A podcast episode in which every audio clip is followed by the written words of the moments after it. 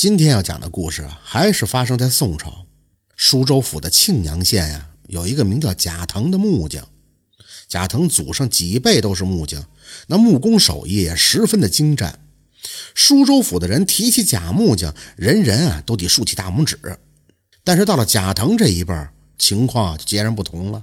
这贾腾的木工手艺虽然也非常不错，但是这个人阴险狠毒，而且极其的好色。古时候啊，人们对木匠还是比较尊重的。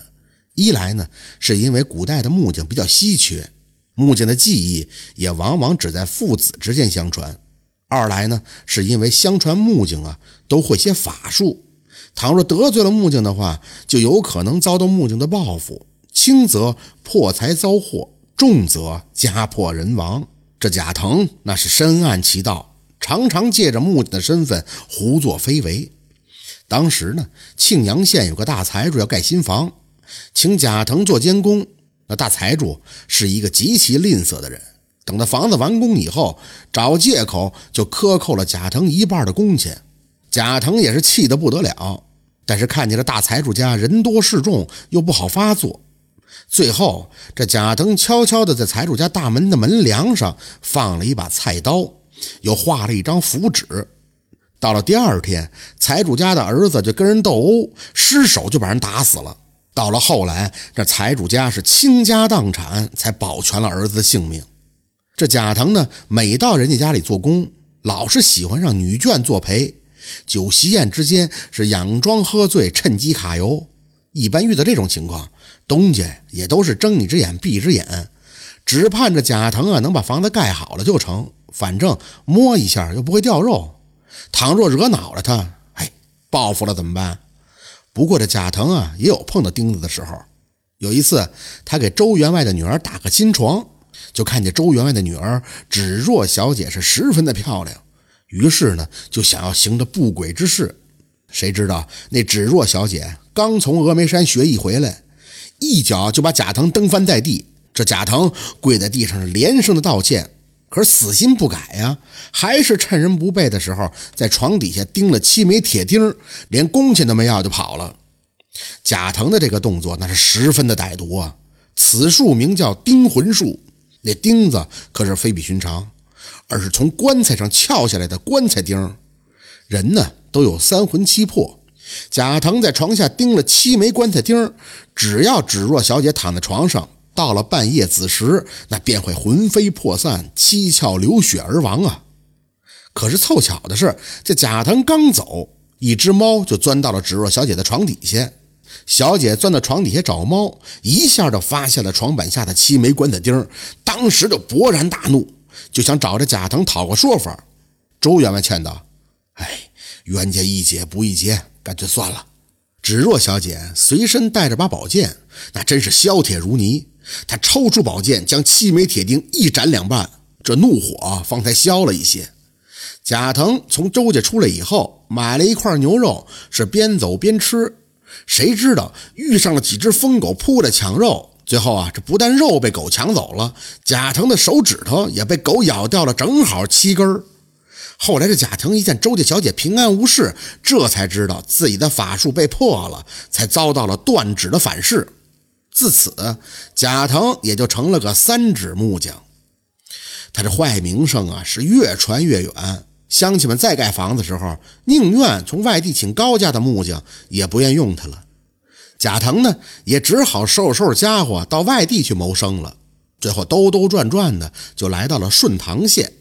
这顺堂县呢，地处交通要道，四通八达，来往的商贾是络绎不绝呀。贾腾在顺堂县城郊租了间民房，每天就在南城门口等着活一天啊，大雨刚停，一个年轻的妇人就来到贾腾的面前，说道：“这位师傅修房顶可会吗？”贾腾一见那妇人极其美艳，当即就满口答应了下来：“哎，小菜一碟，小菜一碟。”妇人这才看到贾腾只有三根手指，疑惑地问道：“哟，你只是三根手指，这怎么做工啊？”贾腾笑着说道：“你是不知道我的厉害，莫说三根手指，就是一根手指也能把这活做得漂亮。”随后，妇人就带着贾腾穿过了几条胡同，来到了一间扎纸铺前。这名妇人呀，名叫樊爱，嫁给了扎纸匠乌大郎为妻。不久前呢，乌大郎外出采购纸张，樊爱独守家中。谁知道这大雨啊，就把房顶给淋塌了。樊爱呢，也担心再下雨时啊，会把屋里的扎纸给淋湿了，故而急忙就找来工匠修补房顶。贾腾麻溜的爬上房顶，樊爱在下边帮忙。不一会儿，就热的是满头大汗。这贾腾在房顶上忙活，过了一会儿，不见樊爱的踪影。此时呢，屋里边就传来了哗啦啦的水声。他掀开了一块瓦片，瞥见樊爱正在屋中冲凉。原来呢，那樊爱怕热，便跑到邻屋里头啊，将门窗掩好以后，自己呢冲冲凉。一时间也忘了房顶上还有个人呢。贾腾看的是热血沸腾，鼻血直流啊！他急忙将瓦片重新盖好，蹑手蹑脚的就来到了房梁下，按下了符咒。等到这贾腾把房顶修好了，那樊爱也正好冲凉出来了。贾腾拿到工钱之后，便匆匆的回到了自己的住处。原来呢，这次这贾腾在梁上施的乃是勾魂咒。他咬破自己的手指，在梁上下咒，三更时符咒便会起效。到时候这樊爱就会如提线木偶一般到他的身边。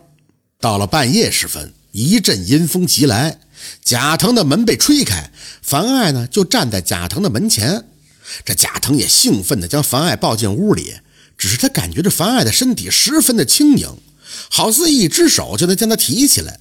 同时，他感觉到樊爱身上是冰凉刺骨，于是就问道：“娘子，身上为何这般的冰凉啊？”那樊爱冷声地说道：“外边风大，奴家一路走来，定然身体是凉的。”贾腾呢也顾不了那么多了，关好了门窗，就做成了好事儿。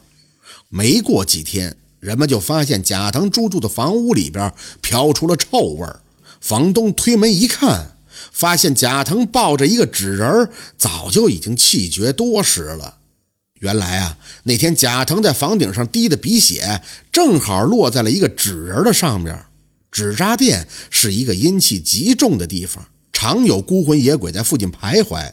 最后有个女鬼就附在了纸人的身上，化成樊爱的模样，找到了贾腾。